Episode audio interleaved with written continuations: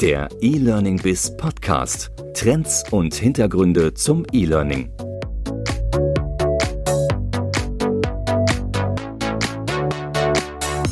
Herzlich willkommen zum E-Learning Biz Podcast. Mein Name ist Andreas Bersch. Ich bin Digitalunternehmer aus Berlin und mit dem E-Learning Biz Podcast begleiten wir die digitale Transformation in der beruflichen Bildung.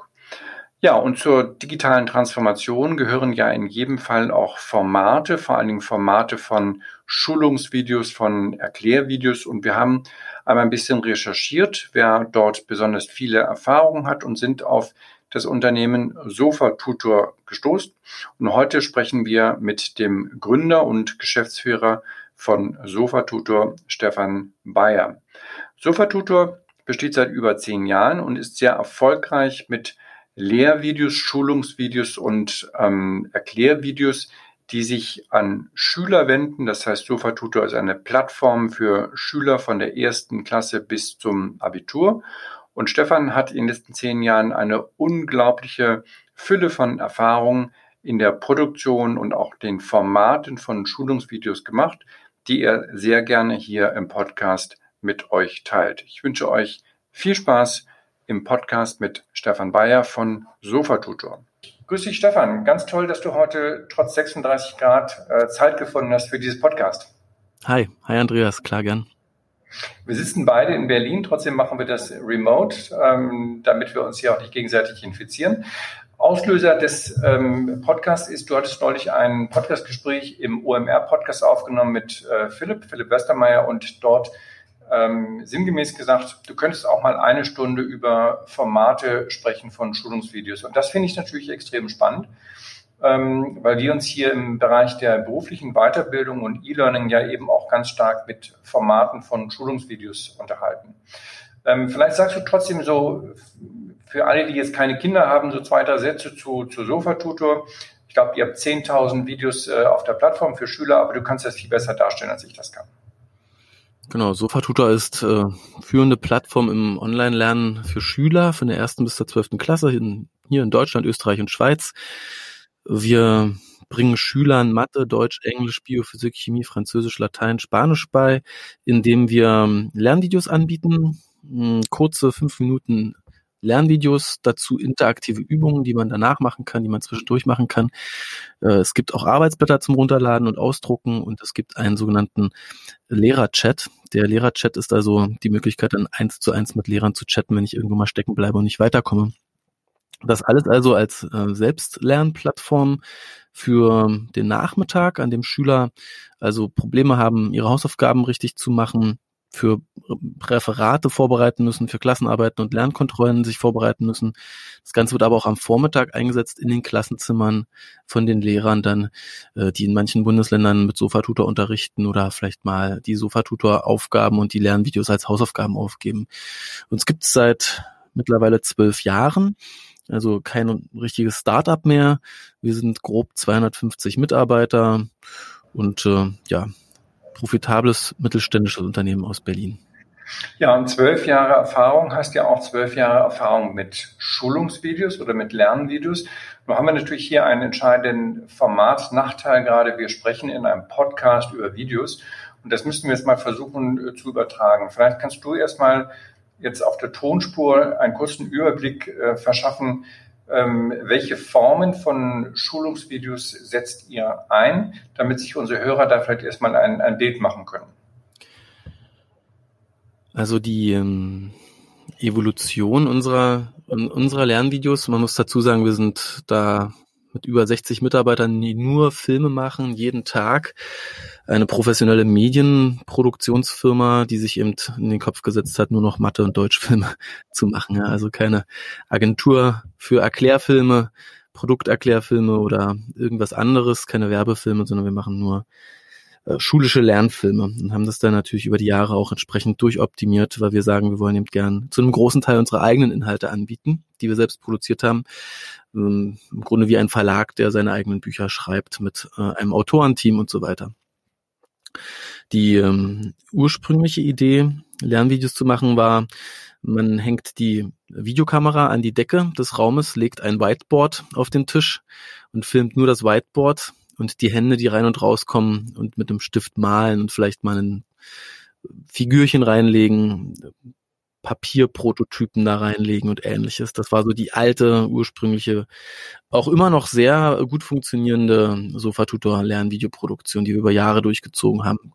Große Tafelbilder, einfache Tafelbilder, manchmal eben noch äh, Papierfiguren oder auch echte, echte Gegenstände aus dem reellen Leben, Reagenzgläser, Bunsenbrenner und so weiter, aber eben äh, ein Stück weit entmenschlicht, äh, weil man eben nicht äh, jemanden filmt, der an der Tafel steht und sich selbst filmt.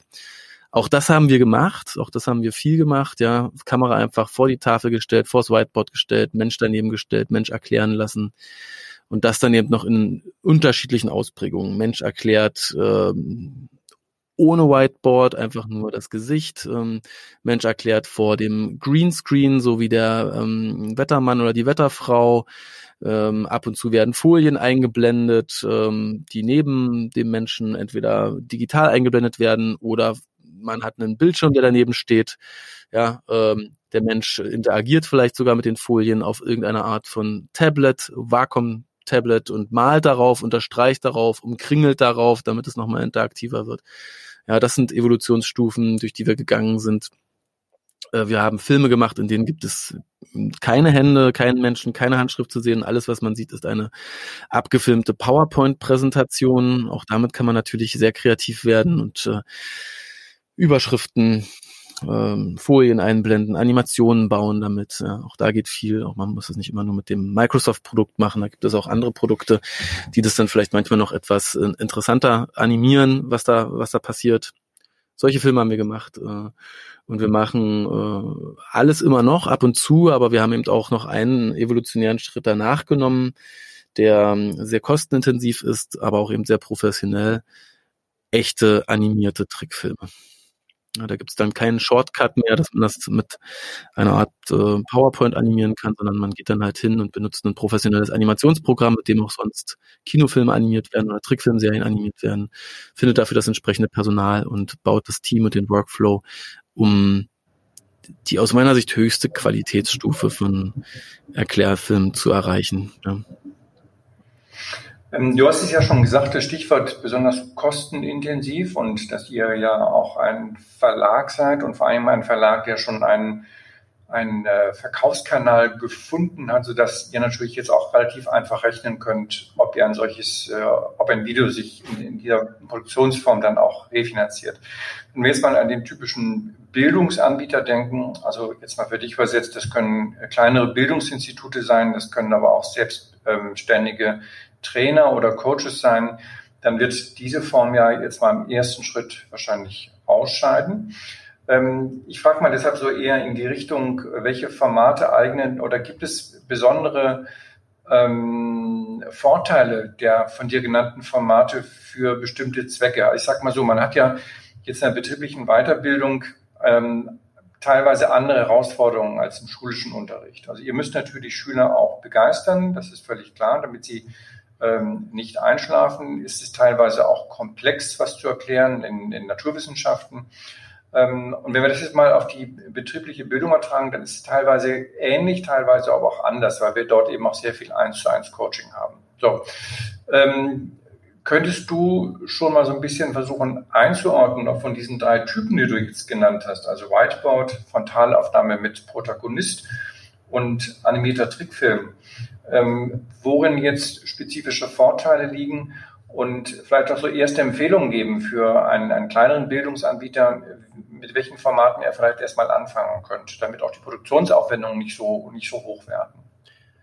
Also wir haben natürlich äh, in der Weiterbildung alle, ähm, alle Formate und auch Gründe für all die Formate. Du hast jetzt schon den Preis angesprochen den man einfach nur in die Produktion stecken kann. Da gibt's natürlich auch Ausreißer. Ich fange mal, bevor ich anfange mit den günstigeren Formaten, da gibt's natürlich auch Ausreißer nach oben. Ja, wenn wir uns anschauen, was die Kollegen aus Bochum von, ähm, von, von Masterplan machen mit ihrem Digitalisierungskurs, ja, Weiterbildung für Unternehmen im Bereich Digitalisierung, dann bauen die ja ganze Spielfilmsets dort auf. Oder man könnte denken, die drehen einen Tatort gerade mit richtigen Schauspielern und richtigen Szenen. Äh, das, das kann man natürlich, äh, man kann nicht verallgemeinern und sagen, nur weil das Thema vielleicht etwas spezieller ist oder weil es Weiterbildung ist, äh, muss es unbedingt in einem, in Anführungszeichen, günstigeren Format produziert sein, weil es ja immer die Frage ist, wie viele Leute will ich denn damit erreichen? Äh, wie groß, äh, wie groß kann denn das Ganze werden? Und ähm, das finde ich eben dann sehr spannend, ja, wenn ich eben sehe, da gibt es durchaus äh, Firmen da draußen, die extrem aufwendige Formate entwickeln. Es gab mal vor einigen Jahren, gibt es auch immer noch eine Firma in den USA, die heißt Grovo und Grovo macht nur äh, Smartphone optimierte Filme. Die sind also nicht 16 äh, zu 9, sondern 9 zu 16 und erklären mir eben darüber Dinge. Das finde ich auch total faszinierend. Ja, ein sehr proprietäres, sehr eigenes Format für das betriebliche Lernen, für die betriebliche Weiterbildung, aber auf dem Smartphone. Insofern muss ich, glaube ich, zuallererst immer erstmal schauen, was habe ich hier eigentlich vor? Ist es der einmalige Kurs fürs Intranet? Der wird geschaut und danach verschwindet er auch wieder in der Schublade. Oder habe ich vor, hier ein Produkt zu bauen, das ich hm, vielfach verkaufen möchte, vielleicht auch über viele Jahre verkaufen möchte. Und ähm, das, das entscheidet dann, glaube ich, noch so ein bisschen, welche, welche Qualitätsstufe ich hier ansetze. Ähm, das andere, was eben wichtig zu, zu vorher zu, zu erfragen ist, ist, wie, wie gestaltet sich der Stoff, den ich hier vermitteln möchte. Ja, ähm, brauche ich hier viel Visualisierung für Prozesse, für Algorithmen, für Fakten, die ich irgendwie auch nochmal aufschreiben will, für Zahlen, muss ich Berechnungen zeigen oder ähnliches, ja? Oder geht es vielleicht eher drum, äh, einen, einen Sachverhalt über Geschichten zu erzählen, mit sehr, sehr involvierenden Sprechern und äh, Lehrern, wo ich keine einzige Formel, keinen einzigen Fakt nochmal aufschreibe, aber es muss halt beim Rezipienten ankommen und ich kaufe mir eher einen sehr guten Erzähler ein äh, oder vielleicht einen Prominenten sogar, den stelle ich, wie man das bei nicht bei Masterplan, sondern bei dem Masterclass.com sieht. Ja, da steht dann eben auch äh, Natalie Portman, äh, sitzt dann auf einer leeren Theaterbühne und erzählt mit Unschärfe im Hintergrund, passendem Theaterlicht im Gesicht, erzählt einfach in die Kamera, wie sie schauspielert. Ich kann auf Masterclass lernen, wie Natalie Portman schauspielert. Und sie bringt mir das Kunst, die Kunst des Schauspielerns bei in einem Videokurs.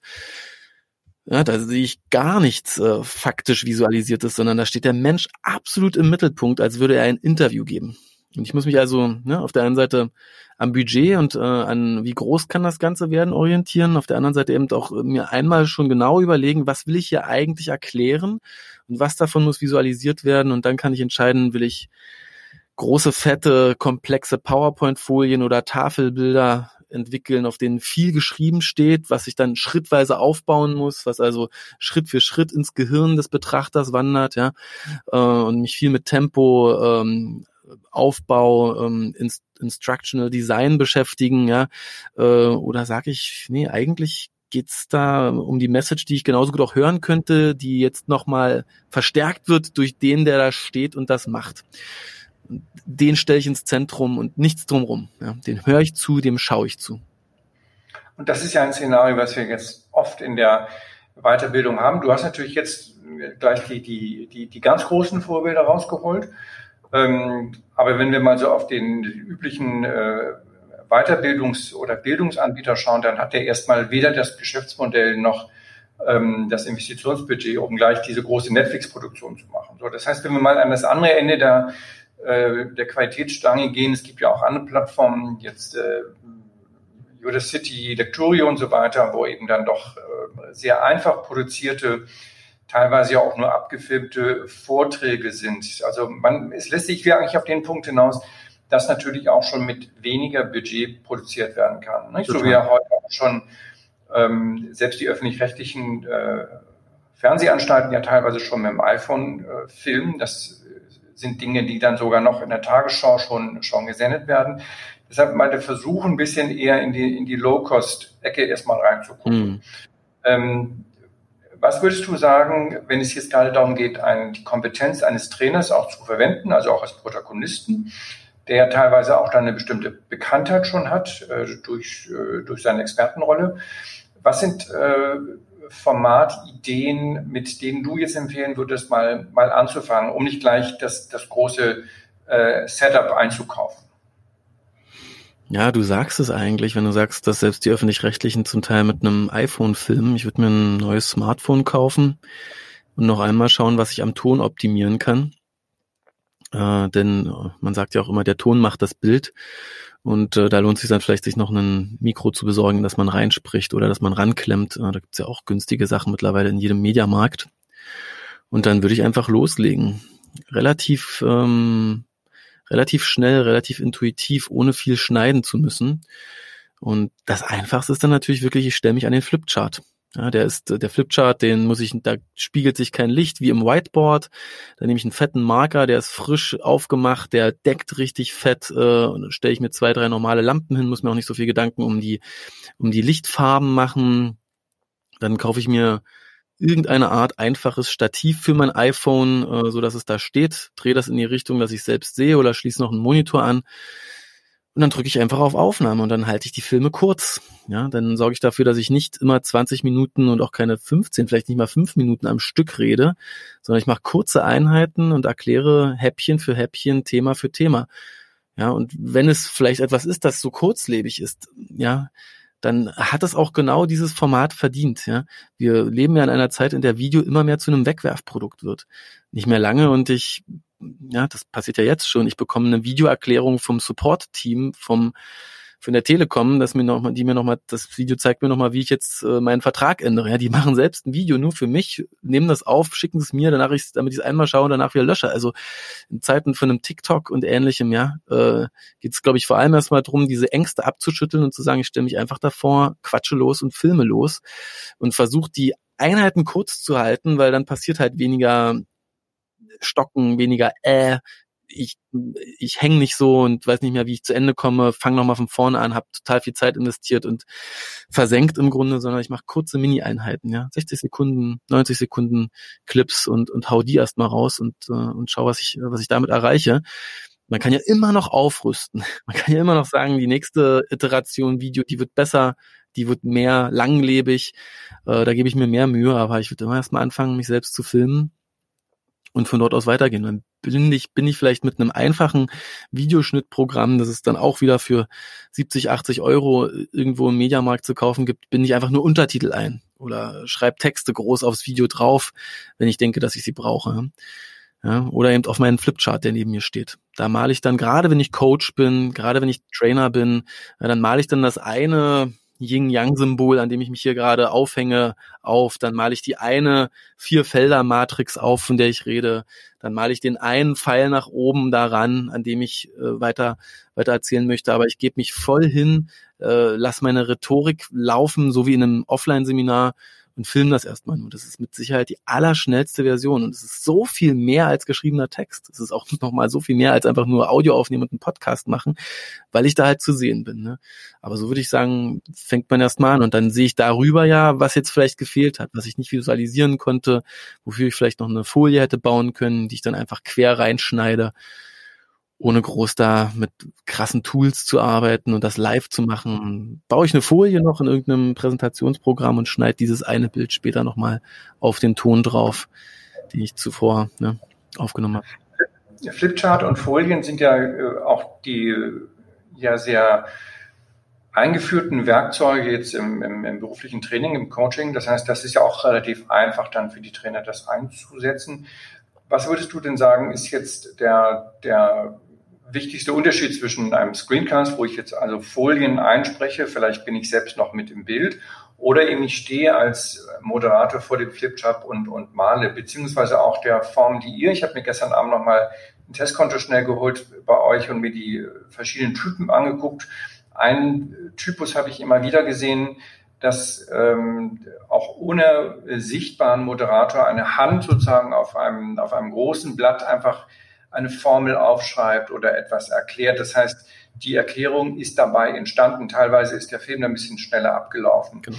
Ähm, also dieses sozusagen die Entstehung der Erklärung, ist das ein, ein, ein Element, was jetzt besonders gut ist im, im, im Schulungsvideo? Ähm, setzt ihr das noch ein? Kannst du das ein bisschen einordnen? Ja, für mich ist das immer ein, ein, ein sehr wichtiger, ein sehr wichtiges Element, dass nicht die Folie voll angeschaltet wird und ich muss mich darin erstmal sortieren. Ja, da entsteht ähm, aus meiner Sicht viel kognitive Dissonanz beim Betrachter. Wenn da schon viel Text ist, der noch gar nicht da sein sollte, ja, dann weiß ich nicht mehr, muss ich oben links, unten rechts schauen, soll ich das jetzt lesen, während aber die Stimme was anderes erzählt, ja. Die ähm, Synchronisation von Ton und Bild ist aus meiner Sicht super entscheidend, damit es gut im Kopf ankommt, weil sonst kann das mehr Schaden anrichten. Und ich habe dann lesen müssen, was anderes hören müssen, nichts richtig verstanden. Ja, dann hätte ich lieber auch einen Text einfach lesen sollen, als einen Film zu schauen. Ja, also hier sehr auf ähm, das Synchrone zu achten, ja, dass das, was besprochen wird, auch gezeigt wird, unterstrichen wird, gerade geschrieben wird, weggewischt wird, aufgelöst wird, umgestellt wird, das halte ich äh, für, für ganz zentral, dass man da auch mehrfach nochmal drauf zeigt, während man spricht, im richtigen Moment. Ja, da, ähm, da kommt eben der Flipchart einfach immer noch richtig gut an. Ja, und will ich vom Flipchart weg auf eine Folie, dann mag das einfach sein, ja, weil ich kann ja einfach die Folie in Ruhe bearbeiten, die ist dann fertig und dann sage ich vielleicht sogar noch, jetzt ploppen hier so schrittweise die einzelnen Unterpunkte auf äh, und vielleicht auch die Grafik ploppt so schrittweise auf, aber aus meiner Sicht verliert es sehr, sehr, sehr, sehr viel von seinem Appeal in dem Moment, ja. Weil wir alle gelernt haben, wie Folien funktionieren und weil wir alle schon seit zehn Jahren die klassische PowerPoint-Präsentation, auch wenn sie live vor uns passiert, schon nicht mal mehr aushalten. Ja. Und äh, deswegen würde ich dann eher zur Reduktion neigen, eher nur Symbole aufmalen, eher nur abstrakte Skizzen machen und sagen, hinterher ladet euch nochmal den PDF-Text und das Folienset runter oder ich bin die Folie ab und zu nur ein, komme aber immer wieder hin zurück zum Erzähler. Ja, denn sobald irgendwas auf der Folie da passiert, ja, was nicht gesagt wird, kriegt der Zuschauer Angst. Er könnte was verpassen. Und er fängt hektisch an, alles zu lesen, sich das zu merken. Ich weiß halt auch als Zuschauer einer abgefilmten PowerPoint nie, wann sie weggeklickt wird ich kann das nicht antizipieren. Ich habe Angst, dass sie mir gleich wieder weggenommen wird, dass ich mir noch Notizen machen muss, dass ich es nochmal verstehen muss, dass ich es abspeichern muss.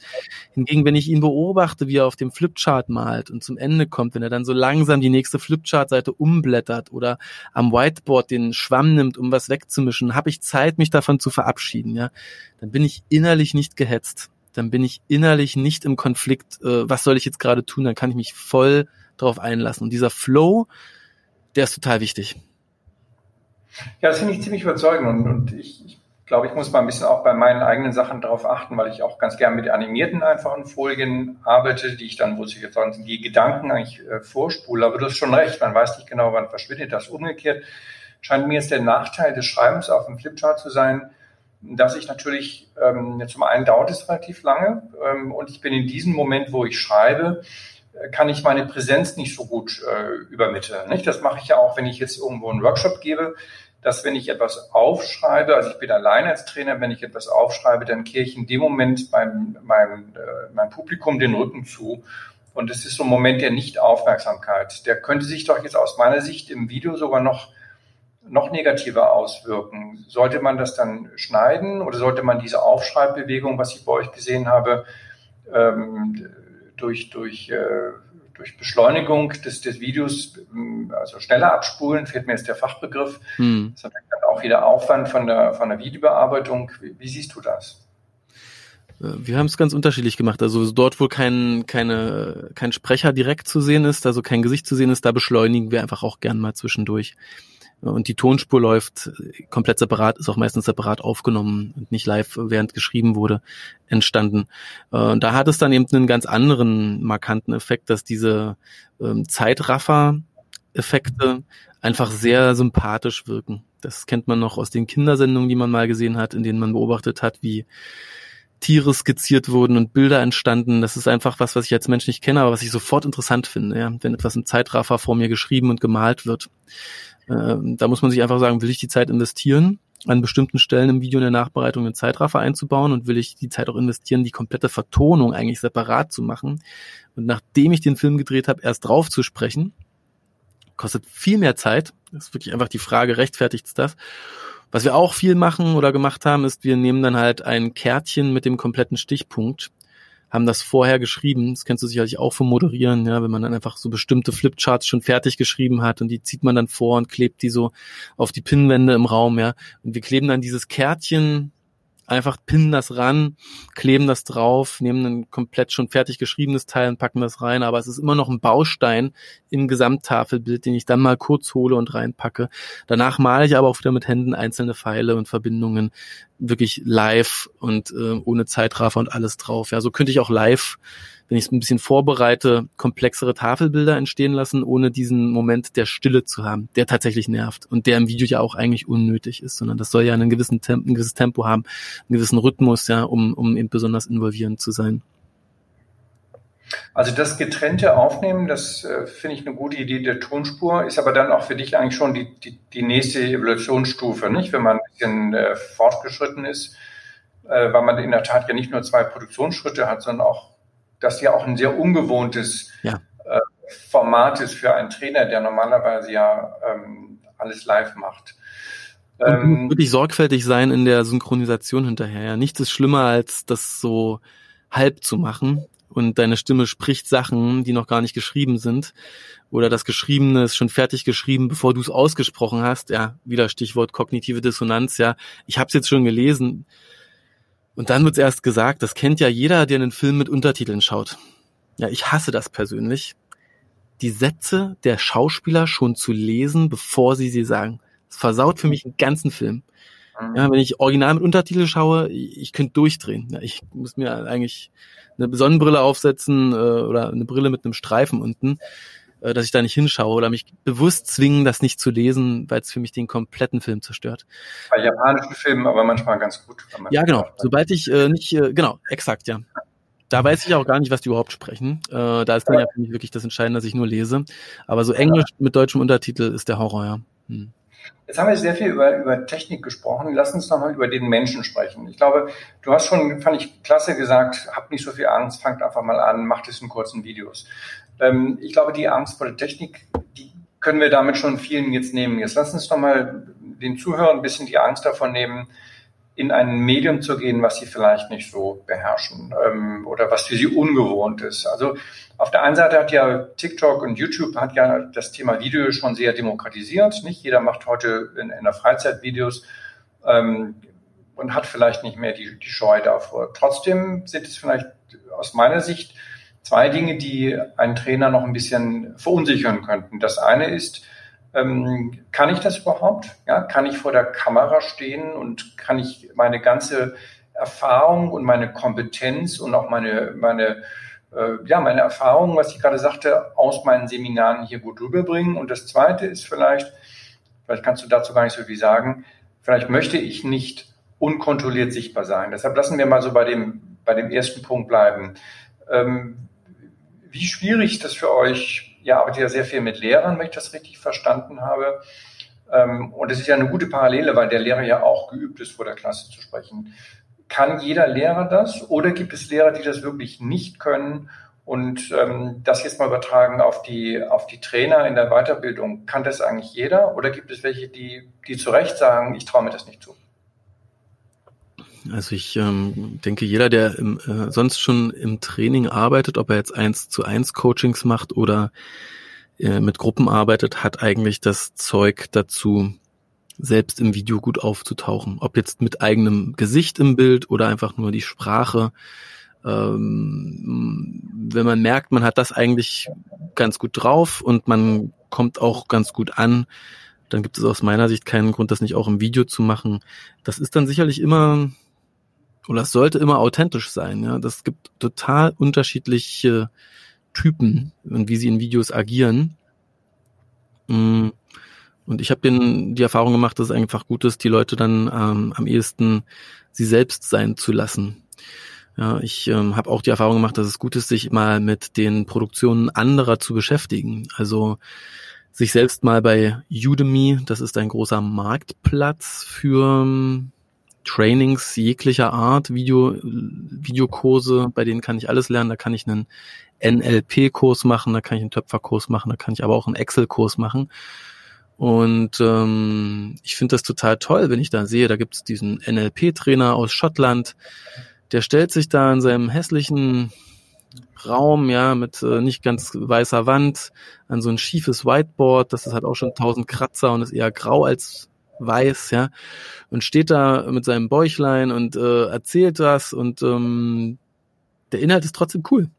Und der Typ auch, ja. Und ähm, da merke ich, dass es darauf heute gar nicht mehr ankommt, ja, oder äh, jemand anders, der macht Selfie-Videos und sitzt eben immer irgendwo im Sessel bei sich zu Hause, hält die Kamera mit der einen Hand und, und quatscht drauf los. Ja. Ich glaube, das hat alles, ähm, das hat alles seinen Wert und mir hilft es dann eben oft, mich mal in, äh, mit diesen anderen Formaten zu beschäftigen, zu merken, alle anderen kochen ja auch nur mit Wasser. Ja, und ähm, dass, dass nichts, was ich tue, wenn ich keinen groben Blödsinn erzähle, mir ja auf die Füße fallen kann. Also was, ähm, was ist das Schlimmste, was passieren kann, dass irgendwer einen Kommentar schreibt und sagt, sieht er nicht so oder äh, ja, was kann passieren? Ich glaube, äh, schwierig wird's dann, wenn ich nicht authentisch bin, wenn ich anfange, besonders lustig zu sein oder denke, ich muss jetzt im Medium Video Dinge tun, die ich sonst nicht tun würde. Und die Gefahr besteht dann halt, dass man, obwohl man sich im Medium Video gar nicht gut auskennt, plötzlich Dinge tut, die andere, die sich viel damit auskennen, eher peinlich finden. Ja, ich würde da jetzt nicht mit Emojis um mich werfen und äh, verrückte Effekte einbinden, äh, sondern einfach erstmal sagen, Kamera an und laufen, ja, keine Filter, keine verrückten Sachen, ja, sondern äh, eher sehr schlicht bleiben, äh, weil mein eigener Geschmack ändert sich ja auch, während ich zum Produzenten werde. Schritt für Schritt verstehe ich, was ist denn jetzt eigentlich wirklich aus meiner Sicht geschmackvoll und was nicht, ja. Und dann gibt's natürlich die ein oder andere Jugendsünde, die man da mal begeht, wo man hinterher denkt, ach du Scheiße, das hätte ich, würde ich so heute nie wieder machen. Gut, aber das kann man ja aus der Welt schaffen. Also finde ich einen guten Tipp, einfach mal testen, das mal bei Udemy oder woanders vielleicht auch mal hochladen, egal ob es sich jetzt verkauft. Sag mal, hast denn du ganz am Anfang auch Videos aufgenommen? Ja, ich, also äh, mir ist die Idee so gekommen, weil ich selbst äh, einen Mathe-Erklärvideo produziert habe und ich hatte auch davor schon eine große Affinität zu Filmen. Also ich habe ähm, eigentlich immer schon auch in der Kindheit, wenn man mir eine Videokamera gegeben hat, gleich damit gespielt und dachte auch, ich werde mal Spielfilm, Spielfilmregisseur.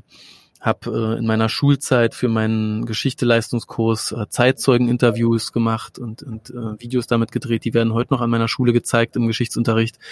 Ähm, und hatte, weil ich auch ein bisschen schüchtern war als Schüler, immer eher Lust, mein Referat äh, in Form eines Videos abzugeben. Ja, da konnte ich, äh, hatte ich das Gefühl, das mehr kontrollieren zu können und hatte da mehr Spaß daran.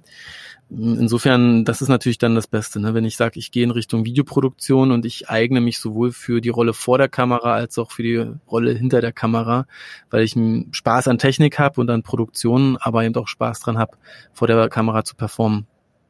Ja, genau, und denn darauf wollte ich eigentlich hinaus, weil genau dieser Spaßfaktor, du hast ja das Unternehmen wahrscheinlich gegründet, weil du genau das auch gerne selbst gemacht hast. Wenn wir uns jetzt mal etwas größeren Bildungsanbieter äh, vorstellen, der arbeitet dann mit eigenen oder selbstständigen Trainern zusammen und muss die natürlich jetzt auch motivieren, solche Videos aufzunehmen. Ne? Die sind dann vielleicht nicht ganz so stark motiviert wie ein, ein Einzelkämpfer oder ein Gründer. Ähm, würdest du jetzt ähm, dort ein, ein, ein Medientraining empfehlen. Macht ihr das? Also habt ihr jetzt zum Beispiel bestimmte Lehrer, wo ihr sagt, das können wir nochmal optimieren durch ein Medientraining? Und was sind so die, die Skills, die in solchen Trainings auch wirklich ähm, gut transportiert werden können? Also was kann man, was kann man vermitteln, aber was kann man dann vielleicht auch nicht so gut vermitteln? Ja, ich, ich denke, Medientraining ist auf jeden Fall gut oder ich sag mal Ressourcen auf Training geben. Das kann ja auch schon heißen, dass man sich regelmäßig einer Kritik der eigenen Videos ähm, unterzieht, vielleicht sogar im Kreis der Kollegen, peer-to-peer, -peer, ja, ähm, um eben herauszufinden, welche Stellen kamen denn jetzt gut an und welche nicht. Ich denke, gerade wenn Menschen aus dem Offline-Training kommen und ins äh, in die Videoproduktion gehen, geht es ja viel darum, zu schauen, äh, dass sie nochmal einige Dinge anders machen, ja, dass der Witz, der im Raum funktioniert, halt gar nicht funktioniert auf Video manchmal, weil halt da keiner lacht und wir auch keine, kein Lachen aus der Konserve einspielen, ähm, dass ich anders zum Punkt kommen muss, schneller zum Punkt kommen muss, direkter sprechen muss, die Einführung kurz halten muss und solche Sachen. Da gibt es einige Sachen, die, die man über die Zeit lernen kann. Ähm, ja, ob man das jetzt vorher machen muss oder ob man nicht sagt, über die Zeit entwickelt sich das, muss man, glaube ich, dann von Fall zu Fall entscheiden. Und ähm, ja, die Motivation, die Leute dazu zu bringen, das zu machen, die, tja, mit dem musste ich mich nicht so oft beschäftigen, muss ich zugeben. Ja, da bin ich auch überfragt. Ich äh, okay. habe ja immer mit Leuten gearbeitet, die Lust hatten, Lernfilme zu machen. Das war ja auch dann immer konkret äh, Teil der, der Job Description. Äh, da jetzt so den Turnaround zu machen oder das Change Management in einer Belegschaft, da muss man dann, glaube ich, einmal tief in die Motivationstrickkiste greifen oder eben einfach sagen, wer will, der will. Wer nicht will, der wird es auch nicht gut können. Ne? Gut, lass uns doch vielleicht am Ende nochmal auf die High-End-Lösungen jetzt gucken. Mit denen hast du ja vorhin angefangen. Nicht? Du hattest gesagt, ja auch eure ganze Entwicklungsgeschichte hat jetzt dazu geführt, dass ihr jetzt schon echte animierte Trickfilme produziert. Ja, du hast auch gesagt, ihr habt 60 Mitarbeiter, die die Videos machen. Ähm, vielleicht kannst du auch da mal kurz erzählen, habt ihr die am Anfang äh, schon in-house produziert oder habt ihr die erstmal an Agenturen vergeben? Ähm, was ist da zu empfehlen, wenn du es heute nochmal machen würdest? Wie würdest du es vielleicht besser machen? Und kannst du auch äh, vielleicht mal so einen ganz groben Einblick in Kosten geben, jetzt auf einer, auf einer Minutenbasis oder auf der Basis, ihr macht ja auch Fünf-Minuten-Filme, dass vielleicht jemand, der jetzt sagt, alles klar, habe ich verstanden, ich möchte aber doch in echte animierte Trickfilme reingehen, mal so ein Gefühl dafür kriegt, was kommt da eigentlich an Kosten? Genau, wenn ich also jetzt ähm, eher auf dreistellige Minutenpreise schaue bei den, den einfacheren Formaten, dann schaue ich bei animierten Filmen eher auf vierstellige Minutenpreise. Und ähm, ob ich das jetzt selbst mache oder ob ich das an eine Agentur outsource, kommt immer, glaube ich, sehr auf die, auf die Langzeit Perspektive an, mache ich das jetzt die nächsten fünf Jahre und werde halt dieses professionelle Medienproduktionshaus, dann kann ich auch überlegen, ob ich mal selber ein Team aufbaue, mache ich es endlich und es sind halt nur 100 Videos, dann bleibt mir oft nichts anderes übrig, als das über Agenturen und Freelancer zu machen, weil ich ja dauerhaft gar nicht in diese, in diese Arbeitsverhältnisse gehen möchte als Produzent und dort ein ganzes Team einstellen will. Plus ja viele Overhead-Kosten oder Overhead-Positionen besetzt werden müssten, die in so eingespielten Teams, Agenturen, Freelancern, Kollektiven und ähnlichem ja einfach dann schon da sind, ja. Wenn ich jetzt einfach so am Arbeitsmarkt anfange, Leute einzustellen, müssen die ja gemanagt werden, müssen koordiniert werden, die müssen ihren Stil finden, ihre Abläufe. Das ist natürlich alles dann schon gegeben, wenn ich mit, mit einer Agentur arbeite. Insofern muss ich mich da einfach fragen, was ist das für ein Projekt, das ich hier angehen möchte? Baue ich für einen großen Konzern die Inhouse Erklär-Unit auf? Kann ich auch sagen, ich stelle die Leute ein, weil ich eh weiß, wir werden die nächsten zehn Jahre immer irgendwas zu erklären haben. Mache ich für einen großen Konzern dieses einmalige Compliance-Training, äh, einen Kurs online, dann gehe ich, glaube ich, eher hin und sage, ich mache das mit einer Agentur zusammen weil die, die, die, also der ganze Ramp-up erstmal, ja, Leute einstellen, sich überlegen, wie will man eigentlich einstellen, das Team bauen und so weiter, das kostet ja so viel Geld, dann muss man das zum Laufen bringen, dann muss man irgendwann alle wieder rausnehmen aus dem Team. Da würde sich ja nie lohnen, in-house zu arbeiten. Aber für uns war eben immer klar, wir wollen immer Erklärvideos für die Schule machen. Also bauen wir das alles in-house auf und dann hast du natürlich auch, wenn du das machst, äh, enorme Kosteneinsparungen. Ja, es geht Aber jetzt äh, du hast gesagt, vierstelliger Minutenpreis, das heißt, äh, aber das ist dann schon eine sehr hochwertige ähm, Animation.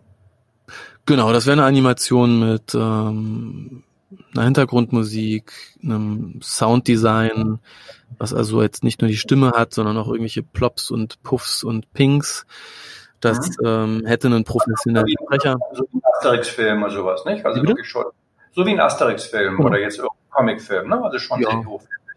Aber wenn man noch mal so eine Stufe runtergeht, also nicht gleich diese äh, gezeichneten ähm, äh, Animationen, ähm, gibt es da noch eine Zwischenstufe? Also es gibt ja so, äh, kennt man ja oft so aus der Wirtschaft so Erklärfilmchen, wo dann so gewischt wird, nicht? Oder wo dann doch irgendwie was aufgemalt wird oder doch mit teilweise auch mit Stockmaterial schon gearbeitet wird.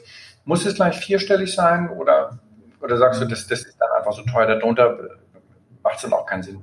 Ich denke auch die Erklärfilmproduktion, die äh, sagt, hier, das ist Timmy, Timmy hat ein Problem, hier kommt unser neues Produkt, das löst Timmys Problem, jetzt ist Timmy wieder happy. Die kosten auch, die kosten auch vierstellig. Mhm. ist sicherlich Marge drin in dem Moment, ja. Wenn ich das bei einer Agentur machen lasse, wollen ja alle auch dran verdienen. Ja. Aber die, der Konkurrenzdruck ist ja da auch so hoch. Es gibt ja nicht 250 Erklärfilmagenturen in Deutschland wahrscheinlich. Ähm, insofern ist das jetzt auch nicht mehr das, wo, wo, wo die Leute alle 50 Prozent Marge verdienen, wenn sie in so einer Agentur Filme machen. Klasse, Stefan, das waren super Einblicke. Nein, Einblicke waren es ja nicht, weil es waren ein, gesprochene Eindrücke. Und wer sich da nochmal ein Bild verschaffen will, äh, guckt sich einfach mal Sofa-Tutor an. Danke für deine Zeit. Danke, Andreas. Vielen Dank. Ja, das war unser heutiges Gespräch mit Stefan Bayer von Sofatutor. Ich danke fürs Reinhören und würde mich sehr freuen, wenn ihr unser noch junges Podcast im Freundes- und Kollegenkreis einmal weiterempfehlen könntet. Viele Grüße aus Berlin sendet Andreas Bersch. Der E-Learning Biz Podcast. Trends und Hintergründe zum E-Learning.